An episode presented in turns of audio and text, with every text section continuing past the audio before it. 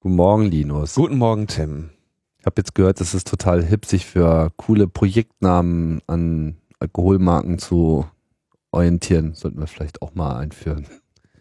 Trunken von Absinth und Opium fallen ab die Ketten, zerspringt die Fessel grauen Alltags. Frei spricht nun mein Herz von der schweren Last der Tage, und Träume hab ich viele. Warm wird es in meiner Brust, die Seele schwellt und quillt vor Glück. Sei gewiss, du grüne Fee, könnt ich lieben, ich liebte dich.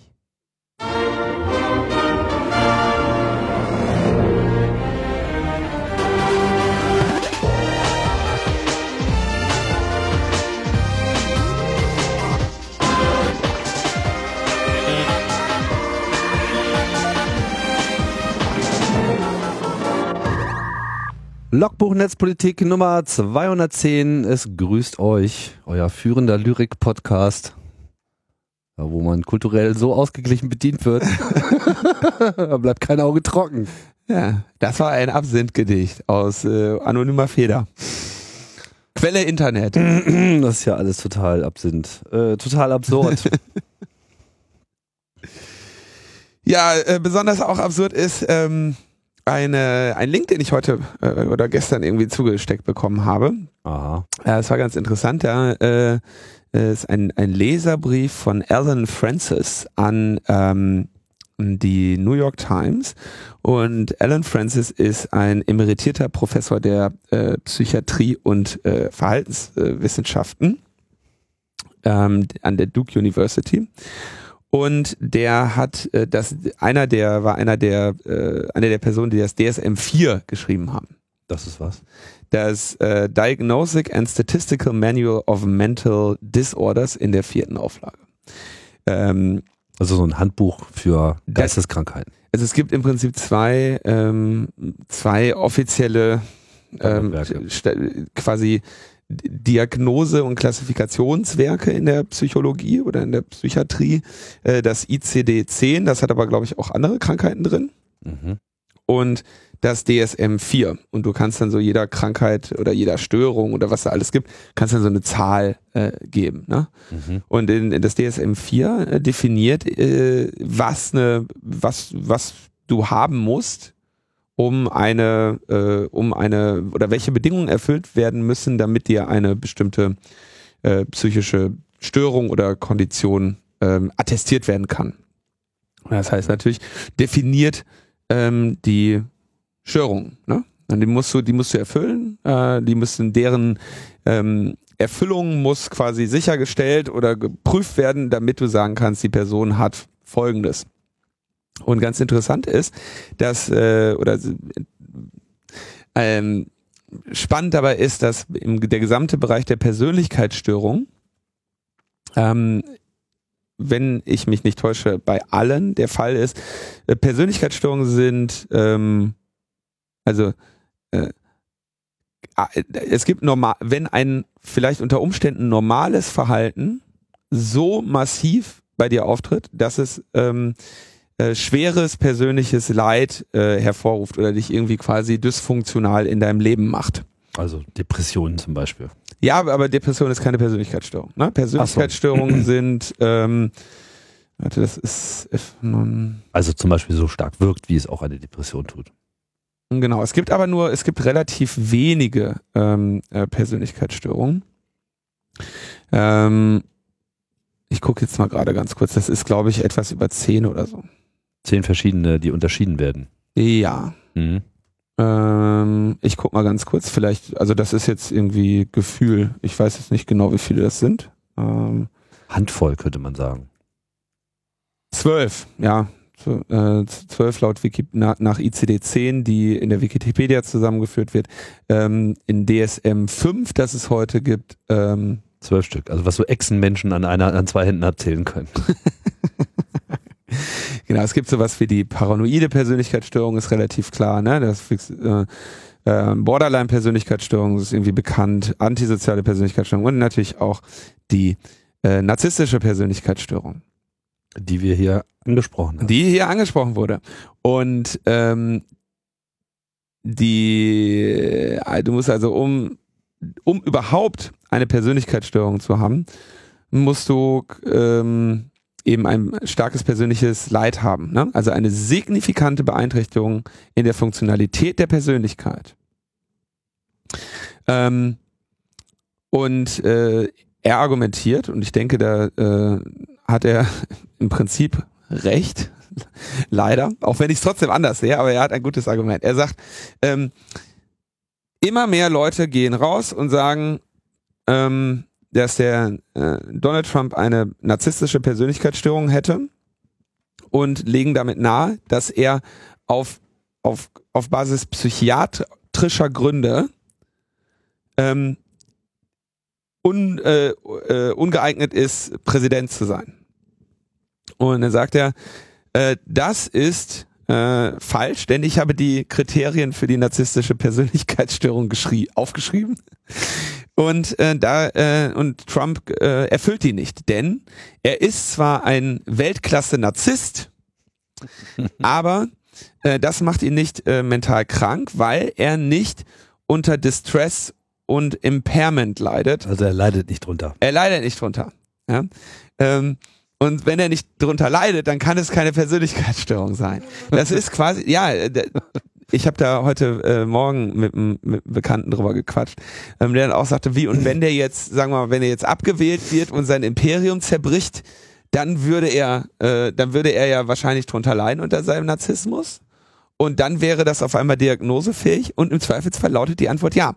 Und das ist der äh, individuumszentrierten Perspektive der, äh, der Psychologie äh, geschuldet, die natürlich hier sagt, wenn du das nicht machen würdest, dann könnten ja die ganzen, könnte, könnten ja alle möglichen Verhaltensweisen, ähm, die du äußerst, ähm, äh, quasi, wie nennt man das, pathologisiert werden. Ne? Dann könnten ja alle daherkommen und sagen, du hast folgendes. Zu Krankheiten erklärt werden. Du, genau, du bist krank, du bist krank, du bist krank. Und das geht aber nur, ne? also deswegen sagen sie auch, stehen sie da, äh, erzwingen sie hier, das geht nur, wenn du selber auch darunter leidest. Dir kann nicht jemand, wenn du nicht leidest, eine Krankheit diagnostizieren. Kam die interessante Gegenfrage so sinngemäß, naja, aber was ist denn irgendwie ein, ne, ein, ein Serienmörder und, ähm, und sonstiger, ne, der äh, total ausgeglichen ist und nicht leidet, ne? Und äh, die Antwort lautet, naja, äh, volle Schuldfähigkeit. Ne? Also das ist halt, den brauchst du ja nicht zu diagnostizieren, der, der kommt halt in den Knast. Ne? Also hm. äh, dem, wenn der halt nicht diagnostizierbar ist, dann hat er sicherlich auch keine äh, mildernden Umstände und dann kriegst du halt die volle Strafe. Äh, insofern wird er sich da schon was anderes überlegen. Aber äh, grundsätzlich ne, äh, ist dieser Punkt hier, denke ich, ein valider. Trotzdem will ich sagen, dass Trump gestört ist und äh, me. Äh, ähm, aber er sagt, äh, und das ist der, der wichtige Punkt, das ist auch ein, nicht nur ein äh, technisches, äh, wissenschaftliches Statement, was er hier macht, sondern auch ein politisches. Er sagt, Mr. Trump causes severe distress rather, rather than experiencing it. Also er macht den Leuten äh, Ungemach und Angst, äh, außer dass er äh, im Gegensatz dazu, dass er selber merkt. Und äh, er wurde ähm, reich entlohnt und belohnt dafür äh, und nicht, ge, äh, nicht bestraft. Ähm, und dann sagt er, es ist stigmatisierend, die mental Kranken, das ist jetzt sein Begriff hier, ähm, zu stigmatisieren, äh, indem man sie mit Donald Trump vergleicht. Ne? Das ist immer, das finde ich immer, finde ich sehr schön. Also er sagt, es ist stigmatisierend für für mental Erkrankte, äh, dass man sie auf ein Niveau mit Donald Trump stellt, mhm. der äh, nämlich nicht äh, mental krank ist. Und dann sagt er, schlechtes Verhalten ist selten ein Zeichen mentaler Krankheit, weil die mental Kranken sich nur selten schlecht verhalten. Mhm.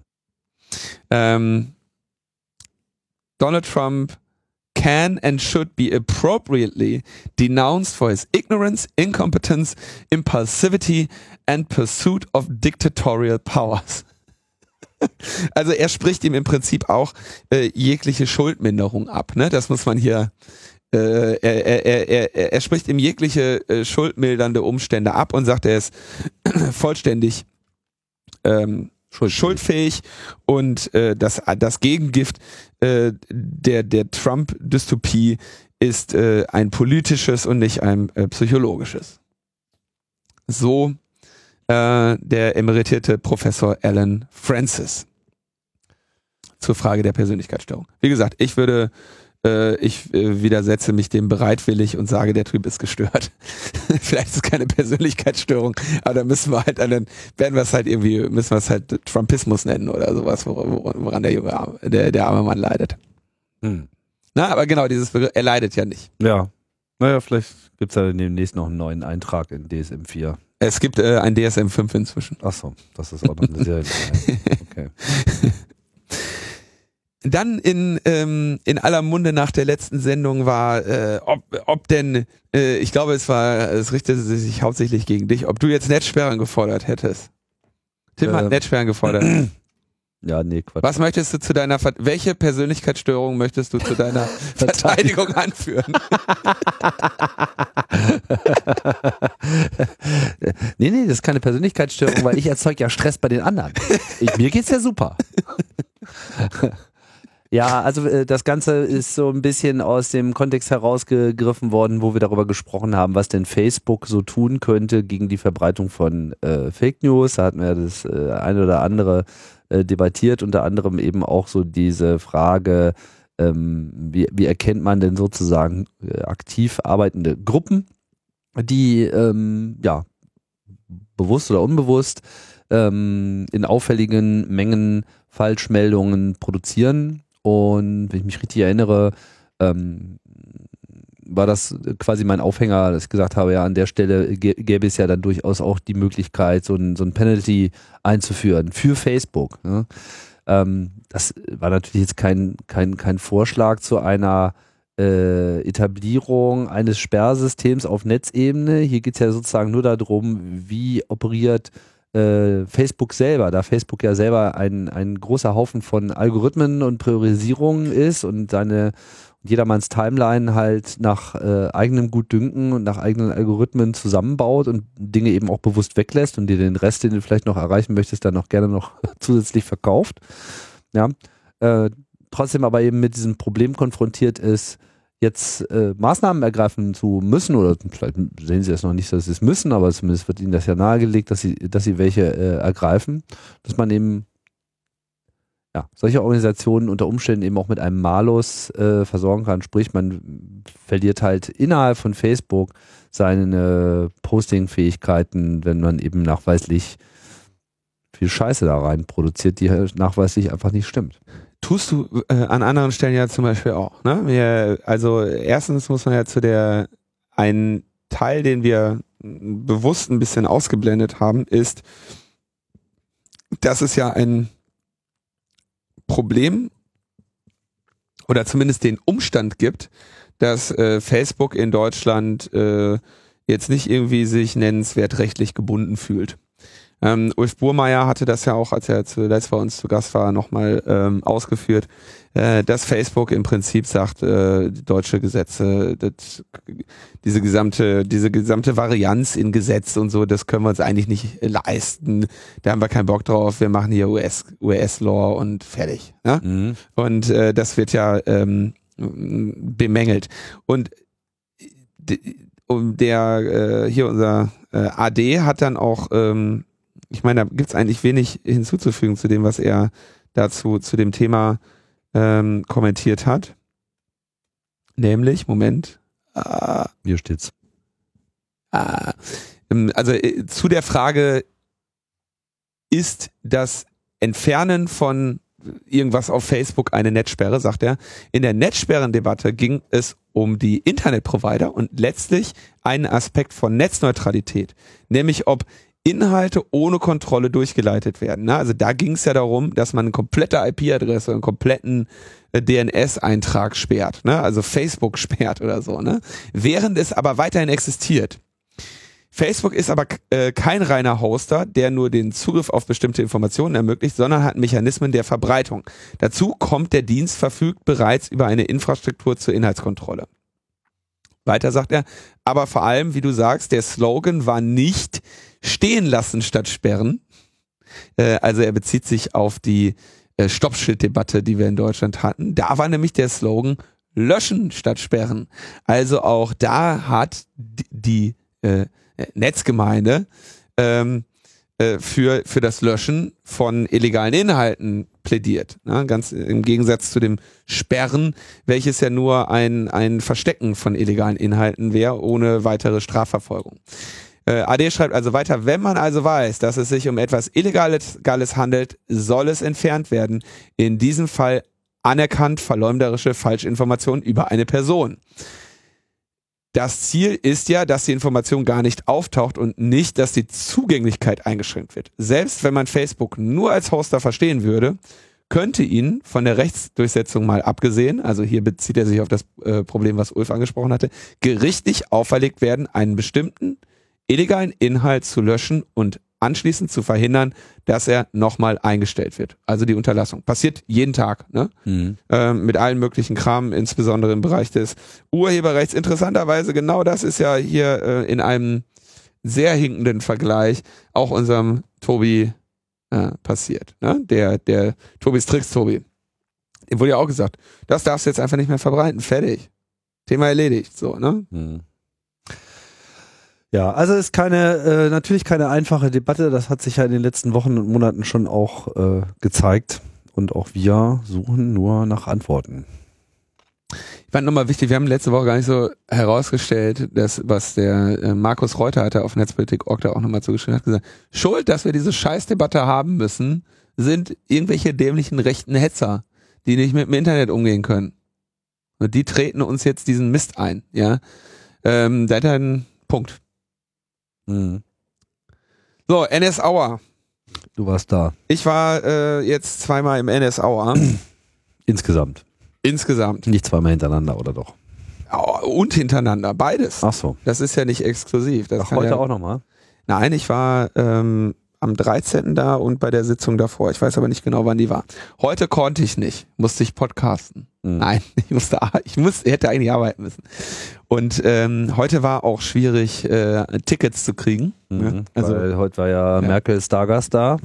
Also die die äh, die Südkurve war dicht gefüllt.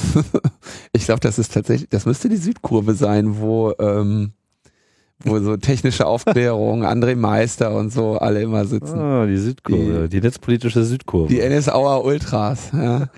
ähm, also ich habe da den Pofalla mir angeguckt. Das kann man sich kaum angucken. Also das war wirklich schwierig. Und ähm, deswegen gebe ich mal hier auf die Sitzung vom 13. ein, weil die beim, in meinen Gedanken noch ein bisschen frischer ist. Ähm, da bin ich ein bisschen später auch gekommen habe den ersten Zeugen, Herrn Fritsche, nicht mitbekommen oder nur das Ende mitbekommen. Dann habe ich mir den Altmaier angeguckt. Äh, der Chef PK Altmaier, kennst du, ne? Mhm. Ein äh, begabter Politiker, unglaublich, der, ähm, also das war eine auf, auf zwei Ebenen eine, also sehr interessant ihm zuzuhören.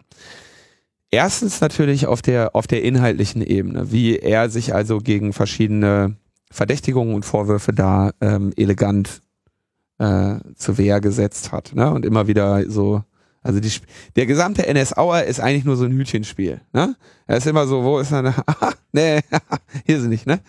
waren die anderen. und dann kommen die anderen rein und sagen, oh, oh, oh, oh, hier ist er auch nicht. So, jetzt ist hier die Matte sogar schon umgekippt. Ne? Ah, keine Ahnung.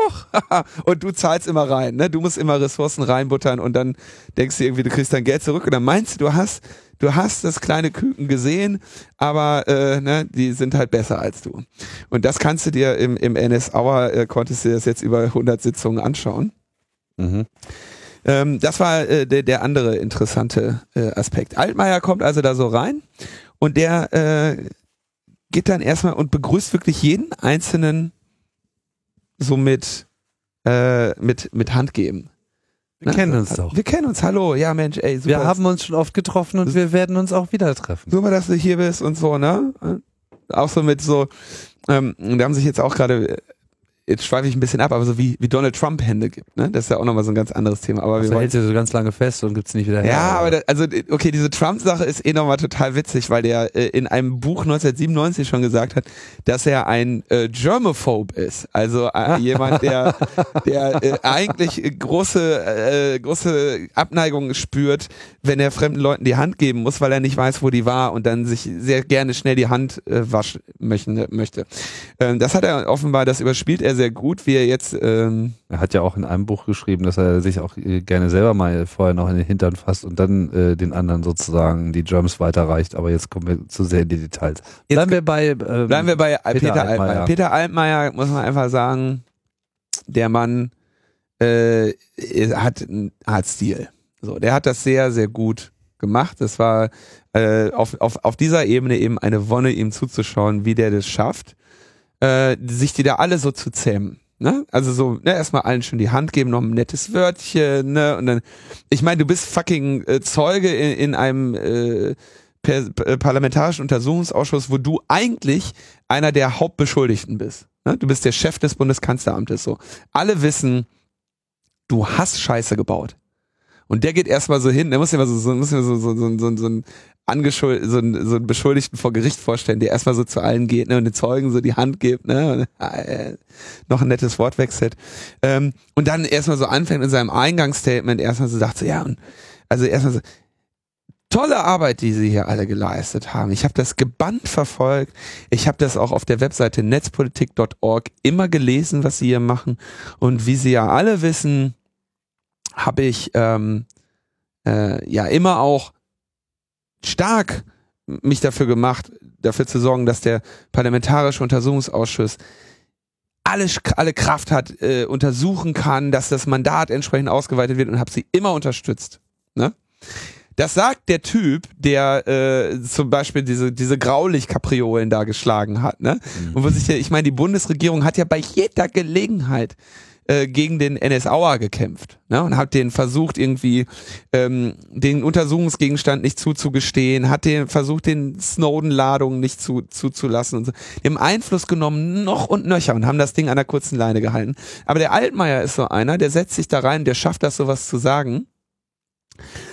Und dann sitzen da so, sag ich mal, weniger erfahrene Kandidaten und die dann da so sitzen, so, oh, das ist so richtig, so, wedeln so mit dem Schwanz und warten, dass Altmaier noch ein Leckerli wirft, ne?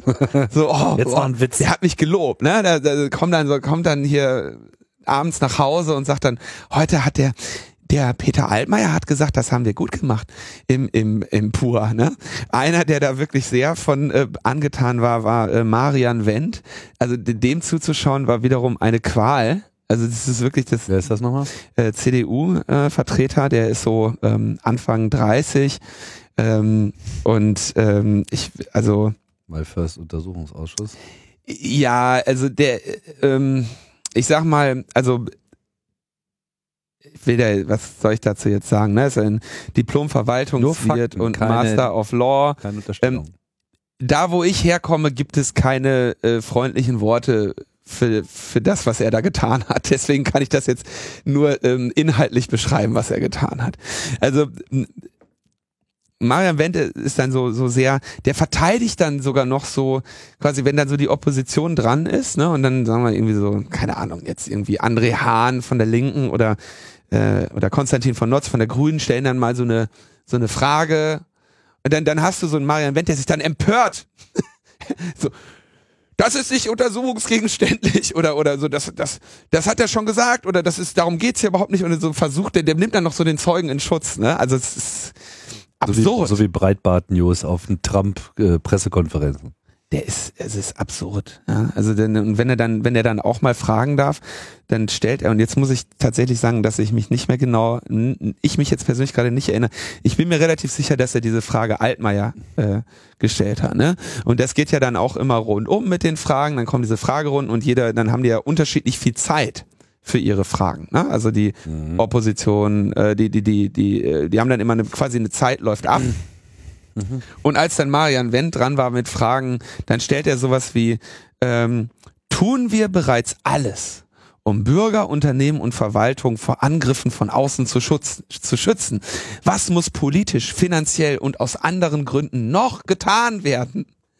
So, wo man dann eigentlich mal sagen müsste, Kollege, das ist nun wirklich nicht untersuchungsgegenständlich, nee. dass du die, die Fragezeit im, im parlamentarischen Untersuchungsausschuss, ja, deinem Parteikollegen in den Arsch steckst mit Zucker obendrauf, damit er noch ein bisschen Werbung machen kann. Ne? Also das ist, ähm, wie gesagt, Marian Wendt, das ist echt ne, das muss man auch mal gesehen haben. Das muss man gesehen haben. Ähm, über, also über eine völlig andere Person äh, wurde mal gesagt, das ist so ein Arschkriecher, der wird es nochmal weit bringen. War aber über jemand anders. Demnächst im ihren Kino. so, dann ähm, ähm, Thema, also genau, Altmaier, Thema dann war No-Spy-Abkommen. Ne? Also das No-Spy-Abkommen ist deshalb im, im NSAer das große Thema, mit dem dann die Leute vom äh, Bundeskanzleramt äh, beschäftigt werden. Ähm, weil das ja halt eines dieser Wahlkampfversprechen war. 2013 war Bundestagswahl und wir hatten da, da musste Merkel äh, neu gewählt werden und entsprechend hatten wir da solche Profalas rumrennen, die die Affäre für beendet erklärt haben und uns wurde ein No-Spy-Abkommen in Aussicht gestellt. Und der eine der Fragen, eine der zentralen Fragen, die dieser parlamentarische Untersuchungsausschuss natürlich auch untersucht, ist, war dieses No-Spy-Abkommen jemals in greifbarer Nähe oder handelt es sich um ein falsches Wahlkampfversprechen, das sie selber nicht mehr hätten machen können zu diesem Zeitpunkt, weil klar war, dass es das niemals geben würde. Und da sagt natürlich Altmaier dann, wir in Deutschland hatten allen Anlass zu der Annahme, dass die USA ernsthaft Interesse an Verhandlungen hätten. Die haben auch stattgefunden und dann gab es unterschiedliche Texte äh, für ein derartiges No-Spy-Abkommen. In einigen Punkten war man sich einig, in anderen nicht. Und die zentrale Uneinigkeit war, äh, dass die USA sich nicht verpflichten wollten, geltendes Recht eines, anderes Land, eines anderen Landes einzuhalten. Das ist aber auch normal. Als Auslandsgeheimdienst hältst du dich nicht an geltendes Recht eines anderen Landes. Ne? Also ich meine, du bist der Auslandsgeheimdienst, du bist dafür da, äh, das Recht anderer Länder. Kannst ja nicht sagen, ach scheiße, äh, wir können in, in, äh, in, in Deutschland können wir nicht spionieren, das ist da verboten. Scheiße, alle wieder abreisen. Ah, Schlimm. Das geht halt, ne? Ja. Aber, aber, dann äh, Thema Rammstein. Rammstein ist natürlich Thema, weil, äh, weil es ja die, haben wir in der Sendung mit Konstanz auch nochmal ausführlich besprochen, weil es eine Relaisstation für diese Drohnenangriffe äh, in, in anderen Ländern ist und damit eben an völkerrechtswidrigen Tätigkeiten eine entscheidende Rolle spielt. Da sagte äh, er dann natürlich, also ich kann nicht erkennen, dass in Rammstein Dinge geschehen, die mit den vertraglichen Bedingungen nicht vereinbar sind. Ähm, ich kann nicht entscheiden, wie es technisch ähm, äh, fun funktioniert, weil ich habe mich, nie, weil ich habe mir das nicht angeschaut, aber ich bin fest überzeugt, äh, dass die Ministerien das ordentlich prüfen äh, und sich gemeldet hätten, wenn das was, wenn da was völkerrechtliches stattfinden würde. Das ist jetzt zum Beispiel wieder so schön, ne? Dann sagt er, ich bin, da spielt er den Ball so an die Ministerien, ne? Mhm. Und in der nächsten Sitzung wird der dann wieder zurückgespielt, ne? Und dann, das ist so dieses Hütchenspiel. Wir konnten da ja als Ministerium nichts ja, machen, weil das Bundeskanzleramt also keiner war am Ende schuld. Ne? Nee. Ähm, ist auch eigentlich nichts passiert. Dann hat er, dann hat er noch mal gesagt, dann hat er äh, noch mal den, den, den Pua die Leviten gelesen und hat gesagt, also es ist es ist sehr wichtig für uns, dass wir nicht das Image bekommen, dass Informationen, die äh, an Deutschland weitergegeben, dort nicht sicher sind. Ja, das würde die drastisch die Zusammenarbeit mit unseren Geheimdiensten einschränken ähm, und ähm, hat dann mehrmals gesagt, also er würde jetzt hier niemanden, er würde jetzt hier niemanden scharf angucken oder beschuldigen wollen, aber es wäre ja schon eine ganze Menge aus der Geheimdienstkontrolle auch geleakt äh, und aber er würde jetzt auch hier nicht den Ströbele äh, scharf angucken. Schön so, finde ich auch, dass er, dass er, dass er nicht meint, dass, dass die äh, Dateien nicht sicher sind, sondern nur, dass es wichtig ist, dass man nicht das Image bekommt. Ja, ja, genau. ja. ähm, dann sagt er, also wir, wir können auch zum Beispiel bei Logbuch Netzpolitik Politik weiter eine Menge Scheiße erzählen. Hauptsache, wir kriegen nicht das Image, dass wir eine Menge Scheiße erzählen. Solange die Leute nur davon reden, wie geil das alles ist, äh, passt es schon. Ähm, er, er sagt dann so als Fazit zu diesem NSAer, sagt er dann auch, ne, wie gesagt, er ist die ganze Zeit sehr jovial und sagt dann, also wenn auch nicht immer hier die Sensationen rausgekommen sind, die Herr Hahn und Notz sich vielleicht erhofft haben, ähm, wollte er sich jetzt trotzdem nochmal für die hervorragende Arbeit äh, des PUA danken und er, er hat viele Punkte entdeckt, wo Änderungen vorgenommen wurden. Also parlamentarischer Untersuchungsausschuss. Äh, aber er hätte, ne, weil er das ja verfolgt hat, auch, auch dann, auch auf netzpolitik.org konnte er das ja verfolgen, dann haben sie viele Änderungen vorgenommen und dann denkst du dir, du sitzt da und denkst dir so, welche denn? Du hattest doch jetzt gerade mehrere Stunden Aussagezeit, um zu erklären, welche. Ne? Und da ist er natürlich, da hat er natürlich nicht, nicht nennenswert was zu gesagt. Ne? Insbesondere ähm, ist ja das Fazit dieses NS Auer, dass man da irgendwie den Schindler rausgeworfen hat. Mehr ist da nicht passiert. Nö, es gibt ja. mehr Konsequenz gibt es in Deutschland. Und doch, es gibt ein neues PKA, äh, ein neues Gesetz für die PKA und äh, der Etat ist aufgestockt worden Das für den meinte der Verfassungsschutz. wahrscheinlich. Also Danke, wir haben viel entdeckt, wo wir nachbessern müssen. Das meinte der. Ja. Entschuldigung, natürlich. Also, ja, natürlich. Das meinte er. Dann also zu dieser Merkel-Handy-Sache zweifelte er das dann auch noch an. Ja, sagt also, Merkels Telefonnummer bekommt man überall her und alles, was es da gab, war irgendwie ein Blatt Papier, wo die drauf stand als Spionageziel. Das heißt auch lange nicht. Das aber der, der kriegt das halt auch hin, dass da Leute sitzen und das, äh, Abnicken. das abnicken, ne? Also so ein, so ein, hier mein, also Marian Wendt, äh, ich, der ist so geil. Der, wie gesagt, der, der wird noch mal, der wird noch mal weit kommen. Äh, der twitterte ja dann auch so irgendwie ausführlich, ne? Sowas wie, äh, vor der Sitzung, ne? Äh, twittert er dann noch mal, ähm, Das ist auch so ein Twitterer, ne? naja, der hat irgendwie 800 Follower oder so, ne? Aber also er ist ein Twitterer, ja, der ist echt ein Twitterer. Also Marian Wendt, ähm, also Mar 800? ich, ich möchte über Marian Wendt mal Wer hat sagen. 800, wer hat 800 Follower? Marian Wendt, Ach- Marian Wendt hat 800. 809 Follower. Ah ja, okay. Aber äh, ne, also wer, der hat auf jeden Fall die Notifications an auf seinem Handy, wenn er bei Twitter erwähnt wird. Hast du ausprobiert? Ähm, mir ist nur aufgefallen, ich hab, ich kann ja Twitter lesen, ich bin ja kein ähm, Mitglied des äh, ersten parlamentarischen Untersuchungsausschusses und da äh, stünde da in der Pflicht, mit Aufmerksamkeit dieser Sache zu folgen, äh, gemäß des Mandats, äh, was mir da erteilt wurde. Aber der Marian Wendt äh, macht das auch, denn äh, Steffen Seibert äh, erwähnte Marian Wendt. Ähm, Steffen Seibert war äh, nachher noch Zeuge, also zwei äh, na, nach Altmaier. Und ähm, äh, Steffen Seibert äh, twitterte, ich muss ich mal ganz kurz raussuchen. Steffen Seibert äh, twitterte, ich muss zugeben, dass ich vor der Anhörung im NS Auer Bammel hatte, aber mit Fanboy Fanboys wie Marian Wendt hat man nichts zu befürchten. Guter Mann. Und äh, ich sag mal, das Gesicht von Marian Wendt, als er dann in der Sekunde zum Handy griff und irgendwie da drauf guckte, das war schon Gold wert.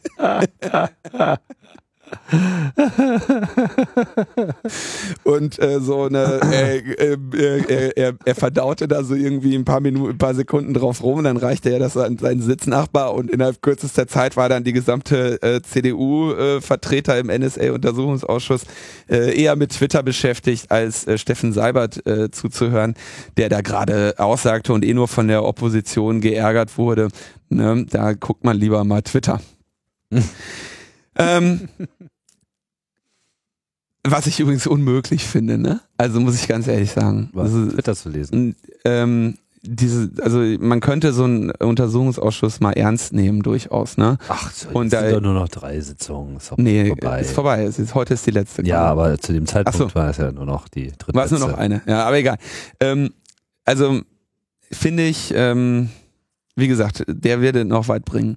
Ähm, bei Steffen Seibert, der dann abends noch ähm, als Zeuge da geladen war, war dann äh, die, äh, das, die, äh, die Aussage, Ausspähen unter Freunden, das geht gar nicht, war da äh, Gegenstand der Befragung. Mm, Und da geht es natürlich um die Frage, zu welchem Zeitpunkt wussten die eigentlich, was beim BND so abgeht? Äh, und äh, wie können dann solche Aussagen getätigt werden? Äh, und äh, es war ganz interessant, weil dann ähm, äh, Konstantin von Notz ihn so ungefähr sinngemäß fragte, so ja, äh, sagen Sie mal, Sie sind ja so der, der Regierungssprecher und so, ne, wie kommt das denn eigentlich mit diesem Ausspielen unter Freunden, das geht gar nicht. Wo kommt das denn her? Und dann sagte Seibert irgendwie so, ja, das war eine emotionale Reaktion äh, von Angela Merkel oder so, ne? Und Konstantin von Notz sagte, nee, das haben Sie vorher dreimal gesagt, Herr Seibert, so an, an verschiedenen, also irgendwie in, in Bundespressekonferenzen hatte er das nämlich schon äh, gesagt. Das war also quasi etwas, was, äh, also in, in Abwandlungen hatte er diese Formulierung eh schon gesagt. Und äh, Konstantin von Notz sagte dann irgendwie so, dass er ihn verdächtigt, äh, der Urheber äh, dieses Satzes und dieser Strategie zu sein. Ne? Mhm. Ähm, äh, ähm, aber auch da kommen, also ich meine, Seibert ist halt ein Profi, ne? Also in, in einem in einem Untersuchungsausschuss, der letztendlich wie eine verlängerte Pressekonferenz abläuft, äh, wo die Leute irgendwie so antworten müssen. Jedes Mal, wenn es brenzlig ist, hast du ja diesen Vertreter der Bundesregierung, den Herrn Wolf da, der dann sagt, das ist aber nicht untersuchungsgegenständlich oder das können wir nur in geheimer Sitzung machen oder so. Ähm, da kann dir nichts passieren und das sitzt auch so ein Steffen Seibert äh, auf einer Backe ab, genauso wie der ähm, äh, wie der Peter Altmaier. Jetzt haben wir äh, relativ haben wir kurz versucht, ein bisschen Überblick über die Inhalte zu geben. Mehr dazu gibt's natürlich immer bei Netzpolitik.org ähm, ähm, in, den, in den Vollprotokollen, die André Meister äh, dort äh, angefertigt hat in, in diesen beiden Sitzungen, wo ich war, ähm, und auch im Podcast Technische Aufklärung, wo diese Dinge nochmal in äh, in größeren Zusammenhang äh, gesetzt werden. Ich wollte jetzt gezielt so ein bisschen mal die Themen und aber auch so ein bisschen äh, von der Folklore da äh, äh, wiedergeben. Ich könnte mir auch vorstellen, dass wir dann äh, etwas weiter ins Jahr gedacht ähm, dem ganzen Epos auch nochmal eine Sonderausgabe widmen werden. Das auf jeden Fall. Ich, ich habe auch, also ich bin mal gespannt, wie technische Aufklärung jetzt weitermacht. Ne? Die, also das Podcast. Jetzt arbeitslos. Ja, ich meine, die haben ja verschiedene Optionen, das Projekt weiterzuführen. Ja, wollen wir hoffen, dass die Korruption und die Missachtung internationaler Gesetzgebung auch weiterhin fortgesetzt wird, dann ergibt sich vielleicht eine neue Gelegenheit, einen Untersuchungsausschuss zu begleiten. Ja, und heute, ne, wie gesagt, äh, ist Angela Merkel dort und Marian Wendt freute sich auch heute schon ganz früh morgen. Letzte Sitzung des NSA-Untersuchungsausschusses. Heute mit einer besonderen Zeugin. Ne? Aber äh, äh, am 13. Februar vor dem äh, vor dem äh, vor dieser Sitzung twitterte er: Die letzte Woche im NS-Auer hat begonnen. Massenhaften, unkontrollierten und illegalen Datenabriff konnten wir auch bisher nicht feststellen. Also der Typ ist äh, eine Studie wert. Die NS-Auer-Sache ist damit jetzt erledigt. Also heute ist die letzte Anhörung. Ne? As we speak. Die werden, während wir sprechen, spricht Angela Merkel ähm, dort ähm, zu den Themen Ausspähen unter Freunden geht gar nicht, ähm, äh, solchen Dingen. Das heißt eigentlich auch, dass dieser, dass diese Affäre dann jetzt auch mehr oder weniger ihr Ende findet.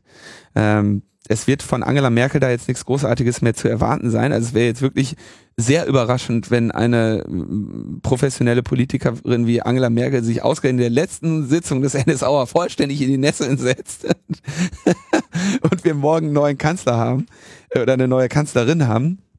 Ist unwahrscheinlich. Ähm, insofern kann man das Fazit ziehen, Schindler ähm, musste gehen. Ähm, den konnte man auch, war wohl der, den man am besten ähm, ähm, abschießen. Ne?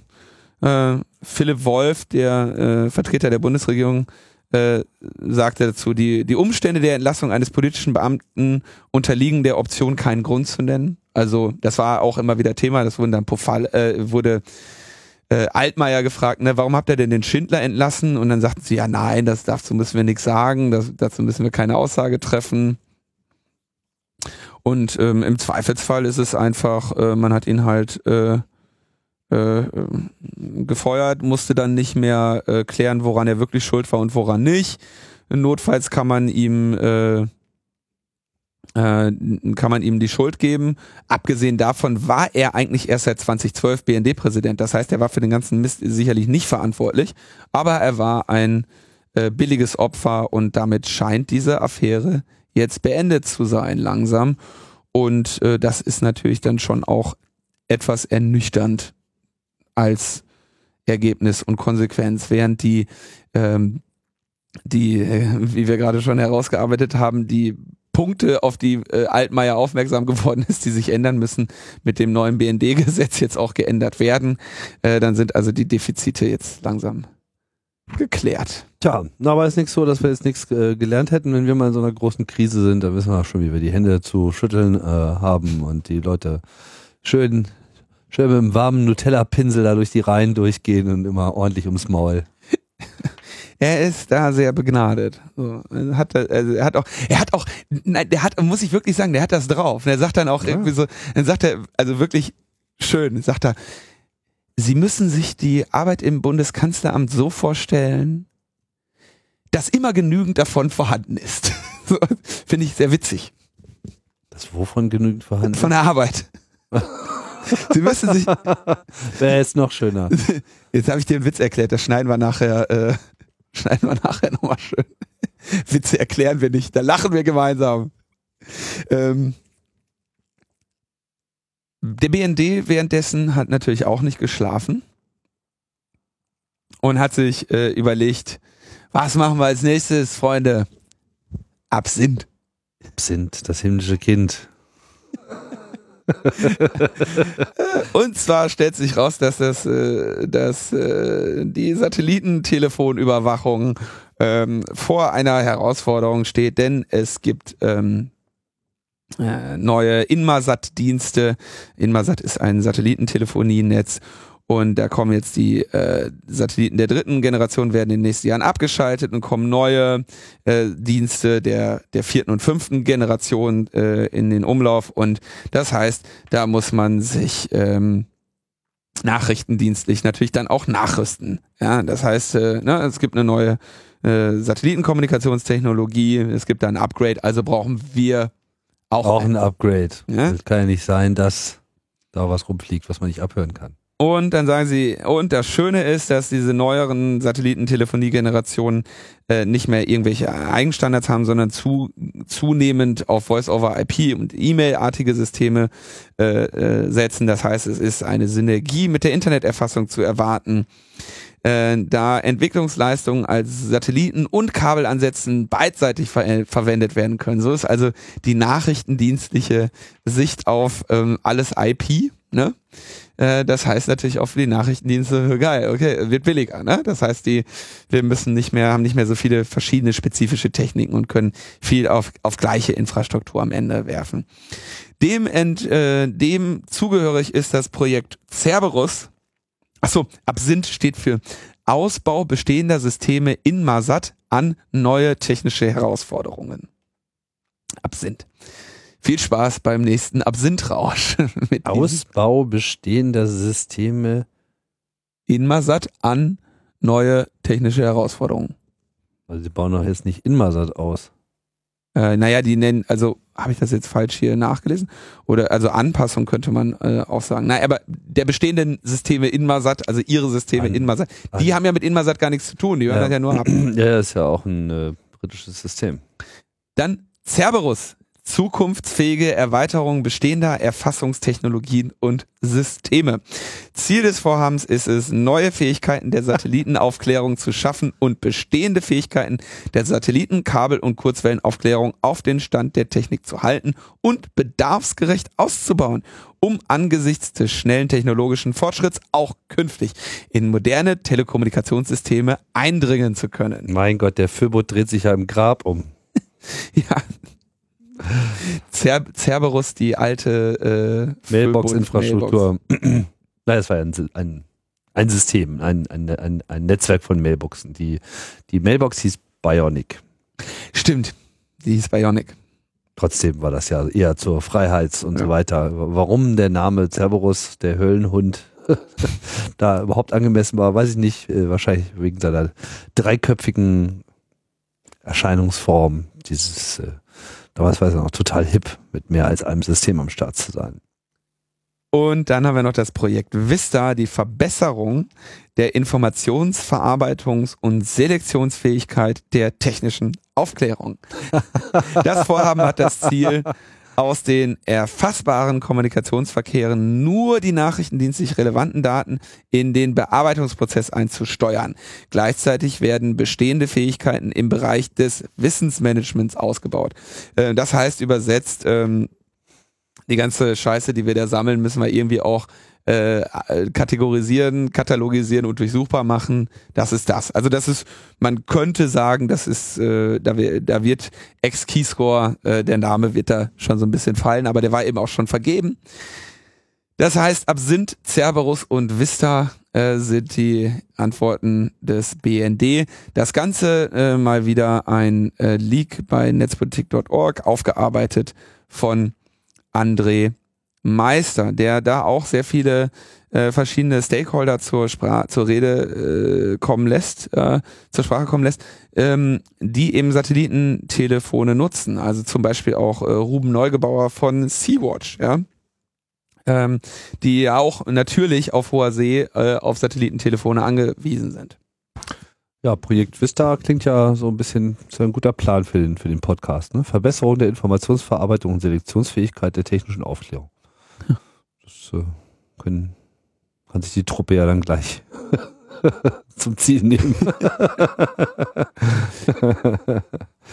ähm, also haben wir noch was dazu? Das, Jetzt ist die Frage, also Inmarsat ist halt ein britisches System. Diese Satellitensysteme sind ja, das ist ja der, also Satellitentelefonie ist ziemlich teuer, funktioniert über Satelliten, hat eingeschränkten Empfang innen. Das ist jetzt eher was für im Freien. Für auf dem See, für, für in der Wüste, See, in der Wüste. Irgendwo. Da wo du keine, da wo du mit normalen Mobilfunknetzen nicht weit kommst. Bohrplattformen. Ah, genau. Da holst du halt äh, Satellitentelefone raus. Und ähm, diese Satellitentelefone haben, also da gab es ja auch schon diese, die wurden ja auch für Drohnen oder zumindest von den Geheimdiensten zur Lokalisation genutzt, weil die in ihrem Signaling-Channel irgendwie, äh, in, in ihrem Control-Channel ähm, quasi auch so Loca Location-Daten quasi durchgegeben haben und so. Also da kannst mhm. du über Satellitentelefone kannst du ganz gut Leute orten. Mhm. Und zwar ähm, ohne da zu sein. Ne? Also äh, beim Mobiltelefon musst du äh, müsstest du jetzt für die Ordnung ja. am Ende dann irgendwo in der Nähe sein für die letzten paar Meter. Äh, und beim Satellitentelefon musst du äh, nur in der Nähe des richtigen Planeten sein. Musst du auf, auf der richtigen Hälfte des Planetens eine Antenne haben. Ähm, naja, also da äh, zur Vertiefung der Artikel von André Meister, geheimes Projekt Absinth, der BND arbeitet an einer erheblichen Erweiterung seiner Satellitenüberwachung. Ja, kommen wir zu unserem Lieblingsthema. zu einem der Lieblingsthemen des, des Chaos Computer Clubs. Äh, und zwar Wahlcomputer. Gibt es ja eigentlich nicht mehr, heißt es. Hieß es vor allem auch in äh, Holland, die ja schon 2009 im, als Reaktion auf die Veröffentlichung des Projekts äh, Wir vertrauen Wahlcomputern nicht, das Ganze auf Holländisch, Punkt, NL. ich kann es nicht richtig aussprechen. Und ähm, ja, das war ja ein großer Skandal, woraufhin halt alle Wahlcomputer eingestampft wurden. Äh, sieht aber ganz so aus, als ob noch ein paar übrig geblieben sind. Denn ähm, nun hat sich herausgestellt, dass tatsächlich das ganze Tabulieren dieser ganzen Ergebnisse nach wie vor von einer Software gemacht wird, und zwar von einer Software aus Deutschland. Die heißt ivu.elect und ist von einem deutschen Unternehmen, sitzt in Berlin, IVU Traffic Technologies AG, die machen so allerlei, was weiß ich, Flottenmanagement und pipapo und unter anderem halt auch sowas. Total geile Software, wenn man der Beschreibung auf der Webseite glauben darf.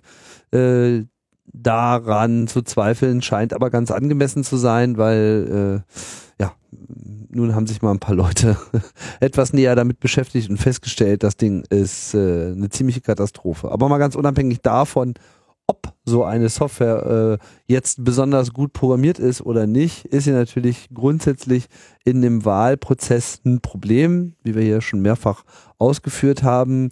Äh, entziehen sich Computer einfach der Beobachtbarkeit und das ist nun mal etwas, was in einem Wahlprozess unserer Auffassung nach zumindest nichts zu suchen hat. Nun ist man ein bisschen panisch geworden in Holland und hat jetzt auch äh, für die nächste Wahl äh, angekündigt, auch darauf zu verzichten, um einfach mal ganz sicher zu gehen. Das ist äh, eine ganz gute Maßnahme. Denn ähm,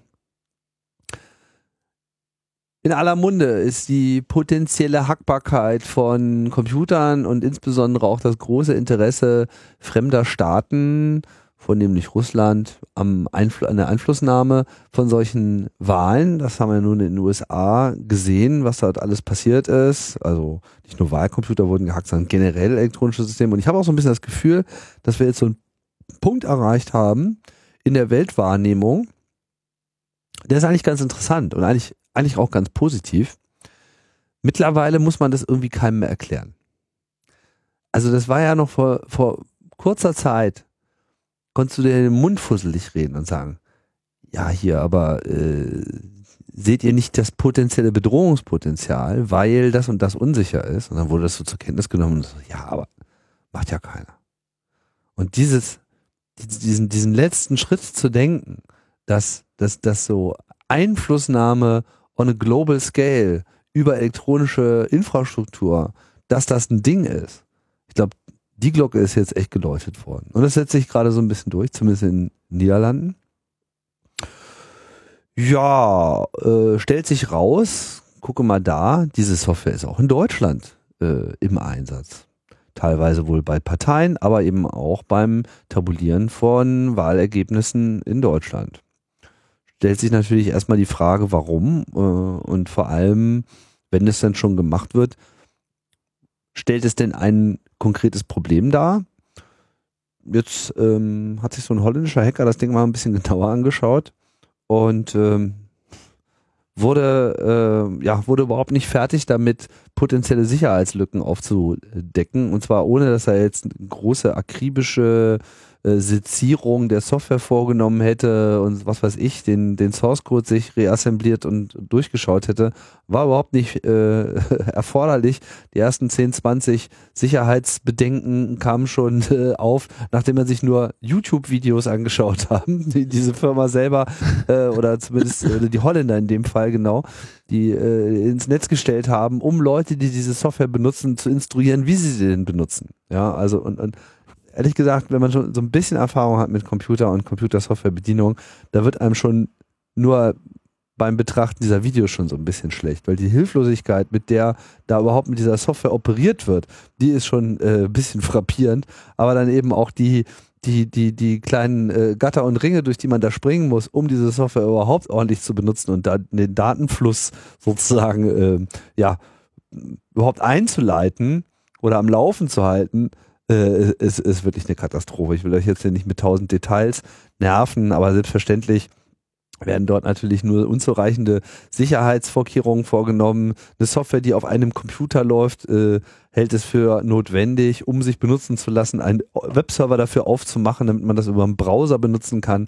Also das ist noch nicht mal so eine richtige Desktop-Software, sondern es ist einfach nur so, so ein, so ein Java-Blob, der da irgendwie auf äh, Requests äh, reagiert. Natürlich alles komplett unverschlüsselt und pipapo mit tausend äh, Anfängerfehlern der Security, mit irgendwie äh, Keys in URLs und lest euch das durch, das ist da, da rollen sich einem wirklich die Fußnägel hoch. Also er hat irgendwie, es gibt einen wunderschönen Blogpost, wo dann äh, ein, der endet mit einem Überblick über die äh, Risiken, die entdeckt wurden und es sind 25. Der 25. ist etc. etc. etc. Genau, also irgendwann hört man da auch auf, ja. So. Also das ist äh, von vorne bis hinten ein, ein einziges Desaster und das ist diese Software, wenn da, da gehen halt einmal die ganzen Zahlen rein und dann sagt die, was das Ergebnis ist und dann ist gut. Ja. Und ähm, da wird halt irgendwie über, äh, über also da ist einfach einmal alles falsch gemacht, alles falsch und unsicher, ne? Ja, und nicht nur und nicht nur die Software, also es ist jetzt nicht so, dass die Software selber jetzt nur das einzige Problem wäre, sondern schon an diesem Video merkt man, der der vollständige Prozess der oder der, der, der, das Konzept, äh, das, der Mangel eines Konzeptes für die vollständige Absicherung des Workflows, der ist so immanent. Also man, man merkt einfach, dass Leute hilflos vor einer Maschine stehen und ihre volle Konzentration darauf konzentrieren, überhaupt die Daten an der richtigen Stelle zu haben. Da wird dann im Dateisystem rumkopiert mit Dateien und XML-Dateien hin und her und dann musst du das hier rein tun und währenddessen tauchen dann noch irgendwie X-Netzwerk-Shares auf und du merkst schon so, das ist irgendwie alles so eine offene, schwere Wunde, wo schon so die Maden herausgekrochen kommen. Also es ist wirklich, also es macht einen fassungslos, wie, wie viel Inkompetenz sich äh, breit machen kann. Also ich meine, dass, dass es jetzt solche Systeme gibt, ja, meinetwegen. Und wenn dann irgendwie so ein, so ein Kegelclub alle Neune äh, äh damit seine Vorstandswahlen irgendwie äh, irgendwo hin übertragen will, gut, meinetwegen selber schuld, ja, aber das ist äh, äh, definitiv nichts, was im politischen System was zu suchen hat, schon gar nicht bei äh, irgendwelchen Wahlen und natürlich überhaupt nicht bei äh, nationalen Wahlen. Ja, jetzt hat der äh, Club dazu eine. Moment, ja? erstmal haben ja die Niederlande, also erstmal haben äh, die Niederlande die Verwendung dieser Software untersagt. Genau. Das wird, äh, also nach diesem Blogpost haben die Niederländer gesagt, also hat das zuständige Ministerium gesagt, das wird nicht mehr benutzt bei uns in der Wahl. Und äh, wir haben Angst, äh, dass die äh, Wahl, dass die, dass ausländische Mächte unsere Wahl äh, manipulieren. 2011 hatte es, wurden auch schon erhebliche Sicherheitsprobleme in der damaligen Version der Software aufgedeckt. Da gab es aber dann keine Reaktion. Ne? Also es ist genau das, was du auch gerade weil man das äh, einfach benennst, überhaupt nicht ne? verstanden hat, weil man, weil man das Bedrohungsszenario dahinter überhaupt nicht gesehen hat. So. Ja, wieso, das wird doch noch alles nur von unseren kompetenten Mitarbeitern äh, benutzt, hier läuft doch sonst keiner rum und überhaupt und äh, wollen Sie mir jetzt erzählen, dass hier die Dämonen äh, durch die Wand gekrochen kommen? So, ja, genau das. genau das passiert. Ja. Da kommt dann der Cerberus äh, angeflogen. Jetzt hat der Club dazu eine Pressemitteilung rausgehauen und bittet um äh, Spenden, aber ihr könnt die Brieftasche äh, gleich stecken lassen. Es geht nicht um Geld, sondern wir brauchen mal wieder Datenspenden. Denn irgendjemand benutzt ja diese Software offensichtlich da draußen und ähm, sollte also jemand äh, eines entsprechenden Codes da habhaft werden können, würden wir uns über Sicherheitskopien freuen, weil das äh, könnte unter Umständen die Debatte um den Einsatz äh, dieser Software und ähnlicher Software äh, nochmal etwas vertiefen.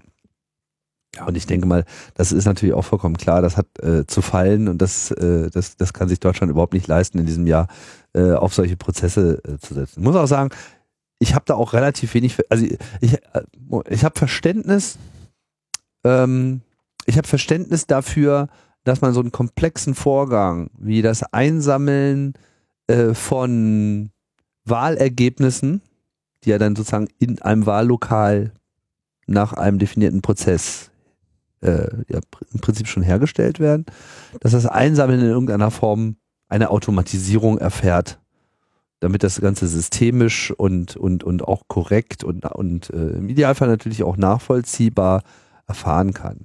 Was aber nicht passieren darf, ist, dass, dass das so passiert. Dass es so passiert. Na, äh, vor allem zählt ja erstmal, dass das dann quasi die ultimative Aussage ist. Also äh, diese Informationen müssen in dem Moment, wo sie festgestellt werden, und damit meine ich die Auszählung der Papierscheinchen in den Wahllokalen. Da gibt es ja einen Moment, wo sich dann alle über den Zettel rüberbeugen, alles ist zusammengezählt, das ist dann das Wahlergebnis. Und so wie das jetzt hier mit dieser Software läuft, hat man dann irgendwie diese Informationen auf irgendwelche USB-Sticks äh, ge gepackt, die mit dem Boot irgendwo hingefahren, eingesammelt, in diese Software reingetan. Teilweise wurden dann auch äh, diese, diese XML-Dateien, die dabei rauskamen, mit per E-Mail weitergeschickt. Also man, man fragt sich wirklich, was Sache ist. Und die einzige Integritätssicherung war, dass man da so einen Hash-Key erzeugt, ja, also so eine Und den Art, neben die Datei gelegt. genau. SHA-1 also, neben der Datei. Genau, also der, der also erstmal ein, ein vollkommen outdated äh, Algorithmus ist, den man einfach nicht mehr benutzen sollte für solche Sachen, aber selbst wenn man ihn äh, nutzt, dann macht man das halt nicht so, dass man mit der Datei auch noch gleich den Key mit dazu gibt, ja, das ist so, ja, nee, ist äh, kein Problem, ist alles verschlüsselt, äh, ist alles kryptografisch abgesichert, das Passwort steht auch gleich daneben. Ja, das ist so, als ob du einen Schlüssel neben deinen Tresor hängst. Äh, wieso ist doch abgeschlossen? Das ist ja, ja, also das ist, da, da ist einfach alles falsch. So, alles. So, da ist, hat auch nie irgendeiner drüber nachgedacht. Ja, ähm, ja ich wollte mal kurz darauf hinaus. Also, man kann natürlich Software benutzen, um das alles zu tabulieren etc., aber man muss natürlich aufpassen, dass das nicht der definierende äh, Workflow ist, der sagt, was die Wahrheit dieser Wahl ist. Ja, man kann natürlich äh, diese äh, sich andere Methoden äh, ausdenken, wie die Wahllokale ihre Informationen öffentlich machen und das sollten sie vielleicht auch genau so also tun. Wer das, wer das designt hat, ne, er hat da, das wurde nicht designt, würde ich fast sagen. Also Nein. da hat niemand auch überhaupt nur eine, äh, das gibt ja auch den Workflow einfach gar nicht wieder. Ne? Was du eigentlich haben wollen würdest, wäre, ähm, ach, komm. Du könnt, also du könntest zum Beispiel sowas machen mit ähm, äh, Signaturkarten. Ja, jeder Wahlleiter oder was hat eine Signaturkarte, mit der er eine Signatur anbringen kann. Und nachher prüfst du, ob das, was dir da eingereicht wurde, äh, von dieser Signaturkarte signiert wurde, dann weißt du, das hast du von diesem Wahlleiter bekommen. Das Ding per E-Mail zu, zu transportieren, schick mal per E-Mail die Wahlergebnisse rüber. also und äh, es gibt danach auch keine weiteren ähm, äh, keine weiteren äh, Nachkontrollen oder so, ne? Das ist, wird dann einmal alles in diesen großen Binary Blob geworfen und dann sagt der, ähm, hier, der hat gewonnen. das ist eine. Ja, und vor allem, wenn man sich dieses Video anschaut, da ist ja auch schon relativ wahrscheinlich, dass da einfach mal 20 Wahlkreise äh, schon, schon auf Datei-Kopierebene miteinander verwechselt werden. Ein Drama. Und du hast, und du hast vor allem sehr schön, ähm, also was du hier hast, ist, ist eigentlich noch schlimmer als Wahlcomputer. Denn so, wenn du jetzt das Wahlcomputer, musst du ja immerhin noch diese ganzen in Hardware dort stehenden Wahlcomputer irgendwie infizieren, ne?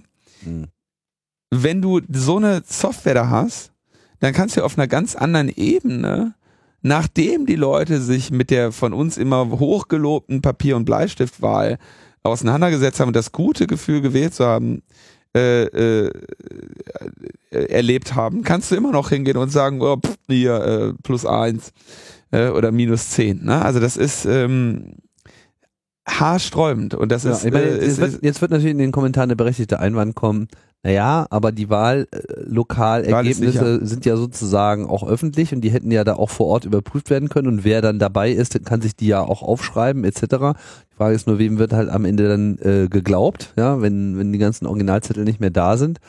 Und von daher müsste man sich eben eh überlegen, ob nicht diese Informationen in dem Moment, wo Wahllokale sie feststellen, sie in dem Moment auch gleich öffentlich gemacht werden müssen. Du hast vor allem, äh, also da müsstest, die werden ja dann in, in anderen komischen Formaten irgendwo in irgendeiner Wahlergebnis. Also das geht so nicht. So geht das nicht. Und äh, man kann da, man kann da halt vernünftige Systeme machen, wo, wo man zumindest einfach einmal sicherstellt, dass, also alles, was du brauchst, ist, du brauchst ja im Prinzip nur zwei Dinge. Drei. Du brauchst ein standardisiertes Format, wie ein Wahlkreis seine Ergebnisse dort abliefert. Da musst du irgendwie von der Eingabemaske her sicherstellen, dass er die dreimal kontrolliert und alles einzelne bestätigt und sagt, ja, so und so viele 100 Stimmen für äh, die und je, diese und jene Partei. Ne? Mhm. Dann willst du eine verschlüsselte Übertragung haben. Einfach damit, also damit es verschlüsselt ist. Warum solltest du es nicht machen? Wichtiger ist aber die äh, signierte Übertragung. Ne? Also eigentlich am Ende soll es eh öffentlich sein. Die, auf die Verschlüsselung könntest du also unter Umständen sogar verzichten. Aber du willst eine Signatur haben. Äh, das also dieses Ergebnis und kein anderes und auch nur einmal ein Ergebnis von einem Wahlleiter eingereicht wird. Und dann kannst du nämlich anhand der Signatur erstens sehen, das ist nicht verändert worden, sondern das ist das, was der Wahlleiter uns übermitteln wollte. Zweitens kannst du auch automatisch dann sehen, das ist signiert mit dem Key von dem Wahlleiter. Also ist das von diesem einen Wahlbüro und wird entsprechend in unserer Software ähm, ähm, auch interpretiert und, und ausgewiesen. Dann kannst du, dann hast du noch eine, dann macht die Software ihre Magie. Das müsstest du, das muss dann natürlich auch nochmal irgendwie im vernünftigen Code Review unterzogen werden. Aber das sind quasi die, die Grundgedanken, wenn du dir darüber gelegen, Gedanken machst, dass du irgendwie diese, weiß nicht wie viel, 100 oder 1000 Wahlkreise in Deutschland hast oder Wahllokale in Deutschland hast äh, und diesen ganzen Mist irgendwie innerhalb kürzester Zeit ähm, äh, in, in so eine Software gießen möchtest. Ne? Und dann kannst du natürlich, äh, da, da, da kannst du dir also das ist jetzt keine unlösbare Aufgabe, sowas zu machen. Am Ende macht das Ding ein paar Berechnungen und dann ist gut. Du musst nur natürlich irgendwie diesen Trail nachvollziehen können. Und ähm, genau der Wahlleiter, der irgendwie da hinschickt oder der Wahlbeaufsichtiger, wer auch immer das dann ist, der dann da hinschickt und sagt, hier fünf Mann für, für die Partei, zehn für die, der kann ja genau am Ende nicht nacherkennen, ob sein Ergebnis da wirklich drin ist.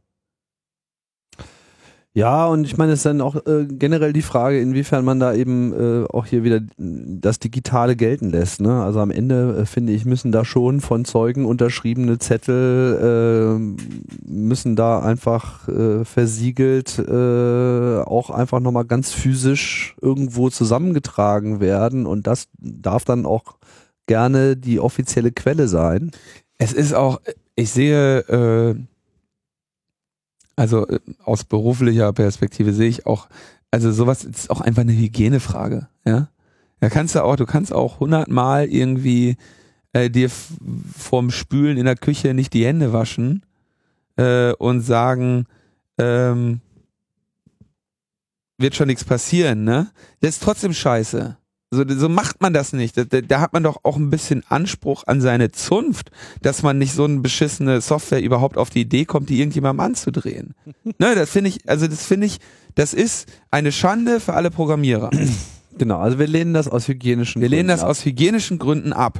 Und, ähm, und der CCC ähm, hätte gerne eine Datenspende. Da kommen in Frage ähm, insbesondere äh, im, im Land Brandenburg wurde äh, das schon mal benutzt, äh, die Software ivu.elect und verschiedene Landesämter für Statistik äh, arbeiten auch mit IVU zusammen.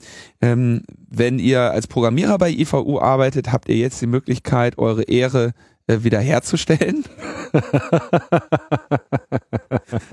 und äh, natürlich hat der äh, CCC auch die äh, diese Pressemitteilung ähm, auf Russisch nochmal äh, veröffentlicht, um auch wirklich alle äh, Interessierten äh, anzusprechen. Gut, genug dazu. Jo. Gehen wir nach Italien. Ja, das ist etwas, also das seit zwei Jahren weiß ich, dass sie das vorhaben und ich bin, ich habe da auch selber, ich habe da gemischte Gefühle. Ähm, Was haben die denn vor? Ja, also ähm, ein Bekannter von mir äh, steckt da auch mit drin, mit dem habe ich da auch vor zwei Jahren oder so zum ersten Mal drüber gesprochen. Ähm, in Italien gibt es jetzt einen Vorschlag äh, für die Regulation von Staatstrojanern die also sagen, pass mal auf, wir haben hier einen Gesetzesvorschlag, so reguliert ihr den Einsatz von Trojanern, weil, und das ist natürlich der, der Punkt, warum das in der Szene äh, kontrovers diskutiert wird, ähm, weil wir ja eigentlich gegen Staatstrojaner sind. Ne? Ja. Und jetzt hast du aber natürlich die Situation, dass die zum Einsatz kommen. So oder so. So oder so. Und genau das ist äh, das Argument oder die, die, die Rationale dieses Vorstoßes, dass man sagt, das wird so oder so kommen. Der Kampf gegen Staatstrojaner ist, wenn nicht jetzt schon verloren, dann zumindest aussichtslos. Und ähm, entsprechend müssen wir uns jetzt auf wenigstens äh, darauf an den Punkt bringen, einen vernünftigen juristischen Rahmen dafür zu definieren, damit wir dieses Unheil wenigstens in halbwegs sinnvolle Bahnen lenken. Ne? Mhm. Das ist also die, die, der Gedanke hier. Ich bin da äh, persönlich sehr gespalten zu. Ähm, ich glaube aber, das Argument ist natürlich erstmal so nachvollziehbar und vertretbar. Und wir schauen uns mal ein bisschen jetzt hier an, was denn da so bei rausgekommen ist. Sie sagen also, okay, wir, wir haben erstmal Anforderungen an den juristischen ähm, Rahmen und sagen, da gehen wir einfach in die, äh, in die äh, Analogwelt, äh, Analogien und sagen, ähm, Telefon, ein Telefonabhör-Warrant, also ein Gerichtsbeschluss zum Anordnung zum Telefonabhören ist notwendig, um äh, WhatsApp-Anrufe abzuhören. Eine ähm, quasi das, der, du brauchst eine spezielle Anordnung zur Online-Durchsuchung, äh, wenn du Dateien von einem befallenen Gerät holen möchtest. Ne? Also brauchst du einen, äh, Search and Seizure Warrant, also äh, die online und Feststellung der ja. Daten. Eine, äh, die auch in Deutschland sehr viel mit sehr viel höherem Rahmen äh, versehene. Wenn du ähm, Webbrowser-Sessions äh, mit sniffen möchtest, dann brauchst du einen Internet Wiretapping Warrant. Und den ähm, du bräuchtest, wenn du jetzt mit deinem Trojaner äh, das Mikrofon anmachen möchtest, den gleichen Warrant oder den gleichen Gerichtsbeschluss mit den gleichen Auflagen, den du bräuchtest, um in die Wohnung einzubrechen und, und Mikrofone zu verstecken. Ist das schon mal ähm, klingt jetzt äh, erstmal naheliegend und nicht besonders radikal, aber ist natürlich ein Punkt. Das muss ja erstmal definieren, weil wie wir ja wissen, wurde ja in der Vergangenheit öfter bei Staatstrojanern äh, bedauerliche Fehler gemacht äh, und äh, diese dann in einem in einem Funktionsumfang ausgeliefert, der äh, jenseits von Gut und Böse war. Und dann sagen sie, na okay, und für die Technik haben wir auch noch äh, einige Anforderungen. Ich glaube nicht, dass ich die jetzt vollständig aufzähle. Ähm, wir wollen dass der Source Code bei irgendeiner vertrauenswürdigen Institution hinterlegt ist und mit einem reproducible Build verifizierbar ist. Ähm, reproducible Build äh, ist, klingt schwierig, vor allem wenn ich das ausspreche. Na, einfach reproduzierbare Herstellung der tatsächlichen ausführbaren Datei. Also man dass, würde jetzt, dass, man, dass das, was da letzten Endes läuft, klar ist, wie man das äh, herstellt, woraus das hergestellt wird und wie man feststellen kann, im Idealfall, was dann am Ende auch tatsächlich zum Einsatz kam. Ja, das ist also der, der Teufel im Detail, steckt hier im Detail. Es ist nämlich so, wenn du auf deinem Computer ein, eine Software von gegebener Komplexität kompilierst und dann eine Prüfsumme darüber machst, über das Ergebnis und das dann nochmal machst, ist es sehr wahrscheinlich, dass das Ergebnis unterschiedlich ist.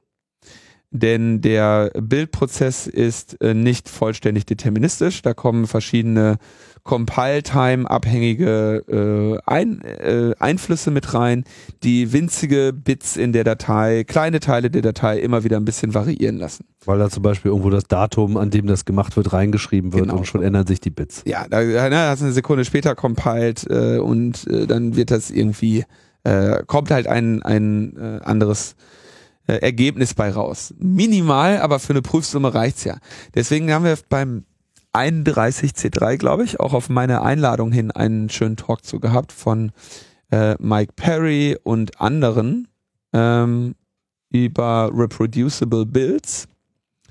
Ähm, die haben das nämlich mit dem äh, Tor-Browser gemacht und mit anderen, äh, mit anderer Software und haben damit, genau, hier der Seth äh, Schön oder, war dabei und ähm, Hans Steiner war nicht dabei, steht aber noch hier bei Media CCCD. Ähm, das ist ganz interessant, weil du willst also bitidentische Binaries am Ende haben. Und das ist äh, relativ, äh, da musst du deinen Bildprozess sehr, sehr genau dokumentieren und äh, schaffen, dass das ähm, äh, dass das passieren kann. Aber äh, dass das wirklich äh, möglich ist. Und dann hast du aber eben auch was, dass, dass Leute selber bauen können den Source Code und auch bei einem anderen Binary sagen können, ja, das ist dieser Source Code. Ja, das ist normaler, also ist in normalen Umständen unter normalen Umständen oft nicht der Fall. Ähm, und sagen sie, das muss also da sein, damit wirklich eine Be Beweiskette von vorne bis hinten da ist, dass dieses Binary diesem, ähm, diesem Source Code entspricht. Dann, jede Handlung, die dieser Trojaner ausführt, muss äh, dokumentiert und gelockt werden in einer äh, manipulationssicheren und verifizierbaren Weise. Ja, das heißt, du kannst jetzt nicht irgendwie äh, was irgendwelchen Mist machen und das dann nachher wieder die Zeile aus dem Log löschen, sondern der muss im Prinzip so eine Art Hash-Chain oder sowas machen, wo er sagt, jedes bei jedem neuen Schritt quasi alle davorgegangenen mit in die Prüfsumme aufnimmt und dann hast du eine Kette von Prüfsummen, wo du weißt, okay, hier hat jetzt nicht einer etwas zwischendurch rausgenommen, weil dann würde diese äh, Prüfsummenkette nicht mehr äh, validieren. Wäre eine, eine mögliche Implementation davon. Ähm, sie sagen also kryptografisches Timestamping und digitales Signieren, äh, sodass du eine, dass der, äh, der Angeklagte die Ergebnisse fair anfechten kann. Ja? Und eben auch vollständig da hat und man alles sieht, was dieser Trojaner getan hat. Ähm, er darf nicht äh, das Sicherheitslevel der Devices, auf denen er aktiviert wurde, herabsetzen. Ähm, das ist ein klingt auch wieder erstmal relativ einfach, aber da, da, da wittere ich natürlich auch so ein bisschen die Falle, weil ähm, für sowas wie ein iPhone, was meine steile These im Moment der sicherste Computer ist, der im Consumermarkt erhältlich ist. Ähm, steile These. Ähm, aber ich hab, weiß halt ungefähr, wie schwierig das ist. Aber da musst du. Das ist doch nicht der Einzige, der die These vertritt. brauchst du einen, brauchst du halt einen Jailbreak, um, um diesen Trojaner anzubringen. Mhm. Und wenn es keinen Jailbreak gibt, dann kriegst du den Trojaner auch nicht da drauf. Und ähm, das wäre hier, dieser, dieser Fall wäre, würde im Prinzip sagen, dann sieh mal zu, wie du einen, äh, äh, wie du deinen, wie du den Jailbreak danach wieder anbaust, äh, wie du den, äh, wie du den Jailbreak danach wieder loswirst, äh, ohne eben die Gesamtsicherheit des Systems äh, zu beeinträchtigen. Das ist halt in den seltensten Fällen der Fall. Weil Würden die am Ende umgehen, indem sie den Trojaner von Apple signieren lassen. Ne? Also das ja gut, klar, in, in, dem Moment, wo der Hersteller da mitspielt, äh, ja, hast du ja quasi so ein, ein Trojaner-API. Dann äh, ist das vielleicht alles zu erfüllen, aber dann musst du halt fragen, inwiefern du nach deinem Hersteller vertrauen solltest. Once the investigation has finished, the Trojan must be uninstalled or otherwise detailed instructions on how to self-remove it must be provided. Also wenn vorbei ist, die Untersuchung vorbei ist, dann muss er auch wieder deinstalliert werden. Kannst nicht einfach drauf lassen und sagen, wir greifen nicht mehr drauf zu. Ähm, dann sagen sie. Das könnte Ikea auch mal einführen, ne? Wie man die Dinger zusammenbaut, das, das kriegen sie mal ganz gut hin. Aber wenn die mal auseinanderbauen sollst, oh war ja. Dann die Produktion des Trojaners muss nachvollziehbar sein bei einer etablierten nationalen Trojaner Registry, äh, wo du den Fingerprint jeder einzelnen Version der Software, äh, die eingesetzt wurde, einmal abgibst und sagst, es wurde verwendet, Trojaner mit der Prüfsumme so und so und hier ist er jetzt registriert. Ähm, die Trojaner müssen zertifiziert werden, äh, jährlich äh, muss diese Zertifizierung erneut, erneuert werden, äh, damit und mit dieser Zertifizierung muss sichergestellt werden, dass sie ähm, gesetzestreu und der technischen Regulierung entsprechend sind. Ne? Also muss einfach neu, neu, jedes Jahr einmal zum TÜV. Muss alles andere auch. Äh, oder alle. Äh, dann sagen sie, das ist auch nochmal ein wichtiger Punkt, äh, die extrahierten Daten müssen bei dem äh, Prosecutor gespeichert werden und müssen vor dem Zugriff Dritter äh, durch Verschlüsselung geschützt werden. Und ähm, das macht vor allem Sinn im Blick auf den Teil H. Trojaner müssen direkt von der Polizei operiert werden und dürfen nicht von und nicht von privaten Dienstleistern. Mhm. Äh, das ist, äh, das wird, äh, da werden jetzt aber in Italien äh, die guten Leute von Hacking Team mal ihre äh, Lobbyisten äh, in die Runde schicken. Da ist aber Mailand in Not, wenn, wenn, wenn, wenn das durchkommt. So, ja, das macht, äh, das sind schon relativ sinnvolle Überlegungen, die hier äh, angestellt werden. Und ich weiß, dass ähm, die auch äh, schon lange Zeit, äh, also die haben, wie gesagt, zwei Jahre daran äh, gearbeitet, mit allen möglichen Leuten geredet. Ähm, es ist ein heißes Eisen, weil das eben heißt so, du hast jetzt im Prinzip, damit gehst du einmal voran. Und sagst Trojaner. Äh, und sagst Trojaner, so könnte er das machen. Und ähm, das ist der Grund, warum mir das natürlich irgendwie äh, auch wehtut. Aber alles in allem sind diese Bedingungen, kann man eigentlich sagen, dass du keinen, also dass es unter Verletzung dieser Bedingungen willst du auf jeden Fall keine Staatstrojaner haben, egal welche dieser Bedingungen es Weil ist. das ja im Prinzip auch die, genau die Kernkritikpunkte sind, die in den ganzen Trojaner-Diskussionen immer wieder aufgebracht worden sind. Ne? Was, was macht das Ding? Kann das überhaupt bewiesen werden? Kann bewiesen werden, dass genau das lief? Äh, was bleibt auf dem Rechner äh, zurück? Es sind dadurch äh, sozusagen weitere Sicherheitseinschränkungen verbunden etc. Das sind ja alle im Prinzip genau die Antworten auf diese Fragen und man dreht es eigentlich nur um und sagt, wenn ihr das alles sicherstellen könnt, ja dann äh, meinetwegen, weil dann ist auch der äh, das Ausmaß äh, einer einer einer der Kollateralschäden zumindest kalkulierbar ja, oder zumindest in einem gewissen Maße äh, abfederbar, ja, also sozusagen bewegt sich in einem Rahmen und vor allem hat es ja auch automatisch eine Auswirkung auf den Prozess, mit dem das Ganze stattfindet. Also es ist auf jeden Fall eine Regelung, die verhindert, dass da jetzt einfach so ein Rogue One äh, Team einfach mal äh, digital auf alles draufhaut, was äh, bei nicht auf den Bäumen ist, äh, wie das ja heutzutage eigentlich die Regel ist und äh, ist in dem Sinne auch ein Angebot an eine politische Debatte, die einfach kompromissgetrieben ist, die nun mal die einzige ist, die letzten Endes auch Erfolg hat, weil mit permanent mit Nein, Nein, Nein, Nein, Nein, äh, das ist alles scheiße und nichts darf äh, jemals passieren. Ähm, das führt nun ja auch oft dazu, dass in solchen Debatten man dann eben auch einfach schlicht ignoriert wird. Ja, eine, also ich kann, würde sagen, also diese, die machen die sind sinnvoll, diese Dinger. Ähm, ignorieren aber natürlich trotzdem den Fakt, dass du immer irgendeine Schwachstelle brauchst, um den Trojaner anzubringen. Und dass es immer besser ist, die zu fixen, als, ähm, als weiter, als, als den Rest der Bevölkerung weiterhin dieser Schwachstelle auszusetzen. Ähm, also, das ist jetzt nicht die, die, der, der Weisheit letzter Schluss.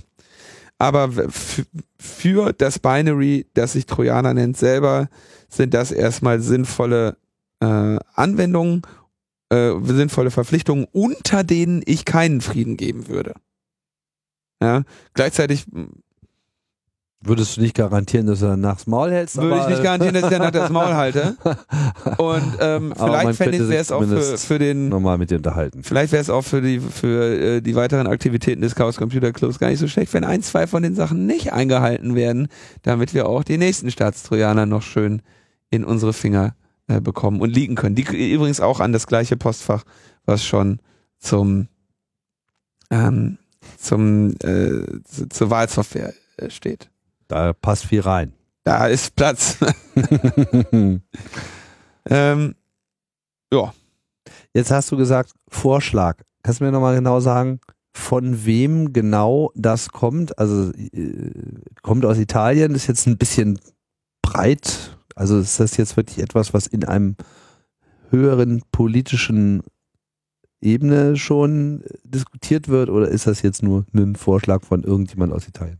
Die äh, The Civic Innovators Parliamentary Group, äh, also eine sind Parlamentarier. Andrea Mazziotti, der irgendwie das Constitutional, äh, das das Komitee für Verfassungsfragen äh, leitet ähm, Stefano D'Ambruoso, äh, der ein bekannter äh, Antiterror-Strafverfolger ist, und äh, Stefano Quintarelli, äh, der ein Internetpionier und ähm, und äh, Unternehmer ist.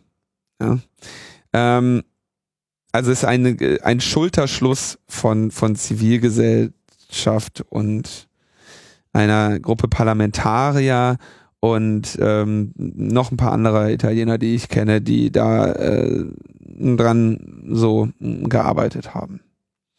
Wichtig ist sowas natürlich in den ähm, in den äh, also in den ähm, in den regulären Prozess da irgendwie einzubringen. Ne? Also die haben sich offenbar darum bemüht, eben auch Parlamentarier dabei zu haben, damit das Ding nicht einfach irgendwo hingelegt wird und äh, dann äh, zur Kenntnis genommen wird, sondern jetzt wahrscheinlich auch dem Verwertungsprozess des Parlamentes zugeführt wird. Gut. Haben wir jetzt aber noch ein paar kleinere Sachen, nehme ich an, ne? Ja, ja. Kurz, Kurzmeldungen. Ähm, Zwei Jahre lang haben wir da, ist nichts mehr passiert. Der Bundesgerichtshof äh, hat sich aber jetzt am Dienstag gerade mal wieder äh, äh mit dem Fall beschäftigt, ob denn die Einrichtungen des Bundes IP-Adressen der Nutzer ihrer Webseite äh, speichern dürfen. Äh, der Rechtsstreit geht jetzt in sein zehntes Jahr äh, und ist die Klage des äh, schleswig-holsteinischen ähm, Piraten und AK-Vorrat-Aktivisten Patrick Breyer gegen die Bundesrepublik Deutschland. Ähm, der möchte ähm, erreichen, dass sämtlichen Websites des Bundes untersagt wird, IP-Adressen von Website-Besuchern ohne Einwilligung monatelang zu speichern und dann natürlich als, äh, als zweiten Schritt äh, das ähm, äh, wahrscheinlich auch dann ausweiten, dass eben die IP-Adressen als äh, Personen äh, zugedachte Daten hier nicht mehr einfach ohne Einstimmung ähm, gespeichert werden sollen. Das könnte nochmal interessant werden, denn argumentiert wird hier hauptsächlich, dass man diese IP-Adressen aus äh, Gründen der Sicherheit zeitlich begrenzt speichern würde. Und ich glaube, das ist ein äh, sehr wackeliges Argument, denn deine Speicherung wird nicht wirklich sicherer dadurch, dass du dann, oder dein, dein, dein Server wird nicht wirklich dadurch sicherer, dass du äh, die IP-Adressen speicherst. Ne? Ähm, die können dir aber natürlich bei einer Forensik helfen, bei einer äh, oder bei einer, bei besseren Filtern von Angriffen können sie, können sie hilfreich sein, aber drei Monate lang äh, ist sicherlich nicht notwendig, uh, um die Sicherheit deiner informationsverarbeitenden Systeme zu, zu, zu sicherzustellen. Das haben wir also am BGH, sind wir mal gespannt, wie da geurteilt wird.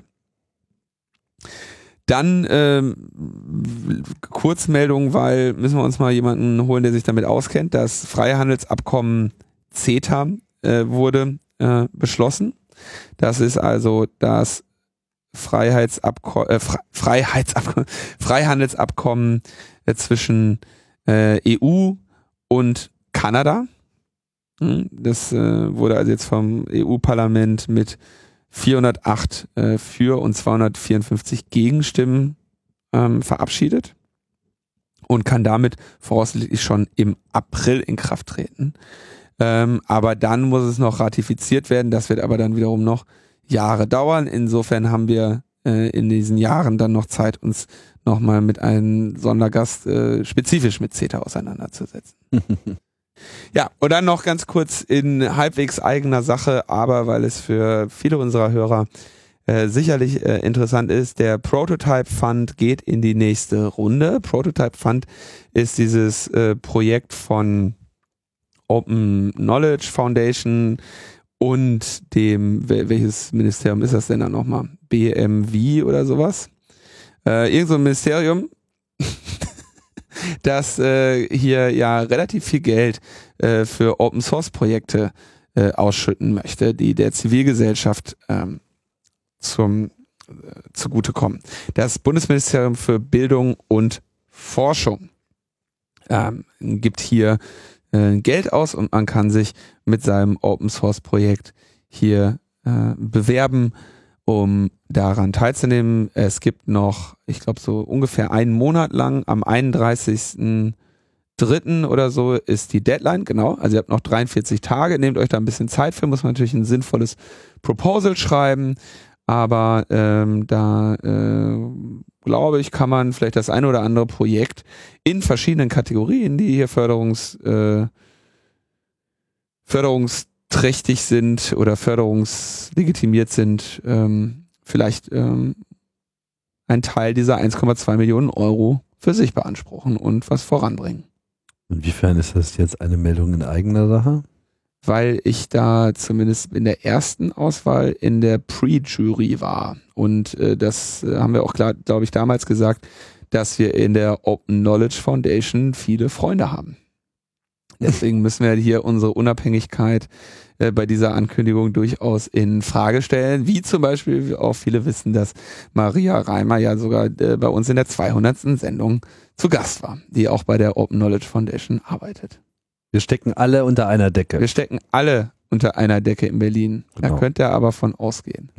Sitzen auch alle im selben Boot. Schön. Damit nähern wir uns dem Ende, zumindest dieser Sendung. Ähm, ich hab, ich bin noch irgendwie, muss nochmal über Facebook reden.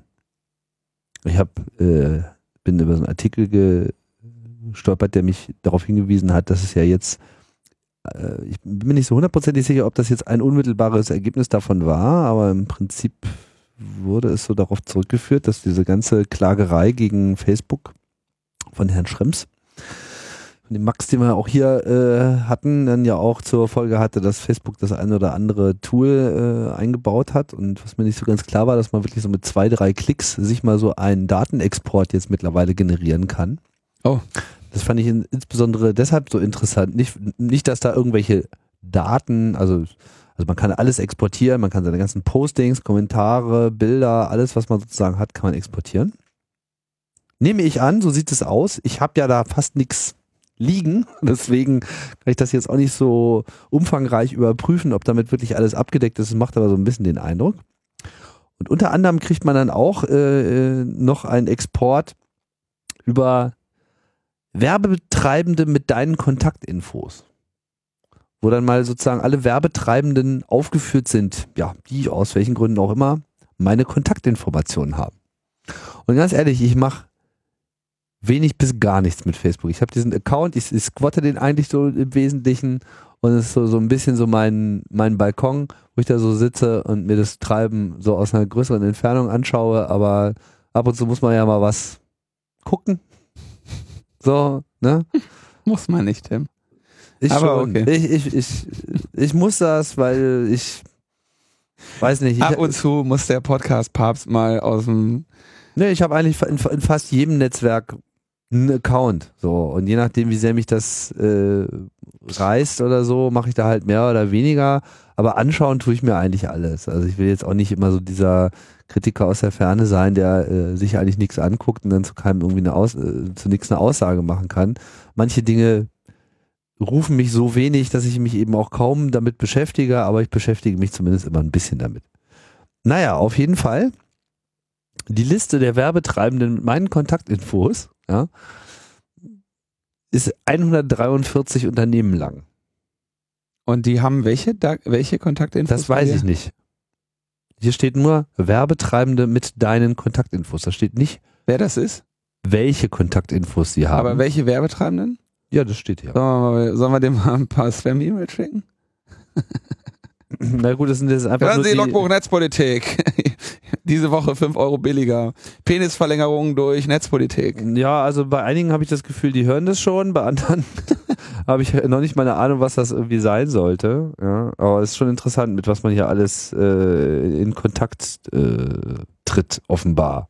Ohne jemals mit denen in Kontakt. Also es sind halt Unternehmen, die ich gar nicht kenne wo ich mich wirklich frage, woher, also warum, also auf welcher Basis äh, wer, werde ich denn da jetzt ans Messer geliefert oder zumindest äh, datenmäßig? Auf Basis von die Zahlen. Also Airbnb selber ist in dieser Liste, glaube ich, irgendwie drei oder vier, fünf Mal drin. Das ist auch schon mal sehr interessant. Also sie scheinen auch mehrere Instanzen von sich zu haben. Kann ich auf jeden Fall jedem nur äh, empfehlen. Ich werde mal diesen äh, Artikel noch mit in die Shownotes mit aufnehmen. Da könnt ihr dann auch mal alle schön exportieren und vielleicht habt ihr da auch äh, Interesse, weil ich glaube, das Feature hat noch nicht jeder unbedingt entdeckt. Wo ist das Feature? Auf Facebook. Wo da? Also Facebook ist ein Dschungel. Ich bin ja hauptsächlich deshalb nicht auf Facebook, weil sich mir dieses User-Interface nicht erschließt. Ja, ja, das ähm, ist, ist auch so, äh, es ist eigentlich ganz einfach. Man muss nur irgendwie in den Settings das richtige Menü finden und dann kann man da einen, Download Your Information Button anklicken und dann klickt man den an und dann läuft das so asynchron und dann kriegt man irgendwann nochmal eine Mail, wenn es fertig ist. Das ging bei mir relativ schnell, das mag bei anderen Leuten länger dauern und dann geht man da nochmal auf die Seite und dann kriegt man da so einen Zip runtergeladen und da ist dann irgendwie im Idealfall alles drin. Mhm. Das ist dann jetzt das, was dann demnächst übrigens die Border äh, Leute ja, äh, haben wollen, ne? Genau, laden, laden Sie doch mal für uns mal alles runter, ja, dass wir das dann mal äh, haben. Naja. Alles, in, alles in der Debatte, ne? Also mhm. Identifikation von, also Kontrolle von Personen an der Grenze, Identifikation von Asylsuchenden, alles, alles schon in der Mache, Tim. Kannst du dann schon mal, wenn du jetzt hier, was ist eigentlich mit, achso, ich soll ja keine Witze mehr über deine Staatsbürgerschaft machen. Nee. Na gut, dann sind wir am Ende der Sendung. Oder? Ja. Dann danken wir, äh, danke ich noch Jan und Markus. Ja, und ich danke allen anderen und äh, wir hören uns nächste Woche wieder. Wie viel MB hast du eigentlich bei Facebook? MB was? MB. Datenexport? Ja. Ähm, nicht eins. 997 Kilobyte. Und äh, davon ist das allermeiste meine Profilfotos, die ich sowieso überall im Netz habe. Also ich habe kein einziges Foto, was nicht von mir ist. Also ich bin da sehr datensparsam, das kann ich dir sagen. Wer bietet weniger? Wer bietet weniger? So, damit zurück in die Welt. Macht's gut. Ciao, ciao.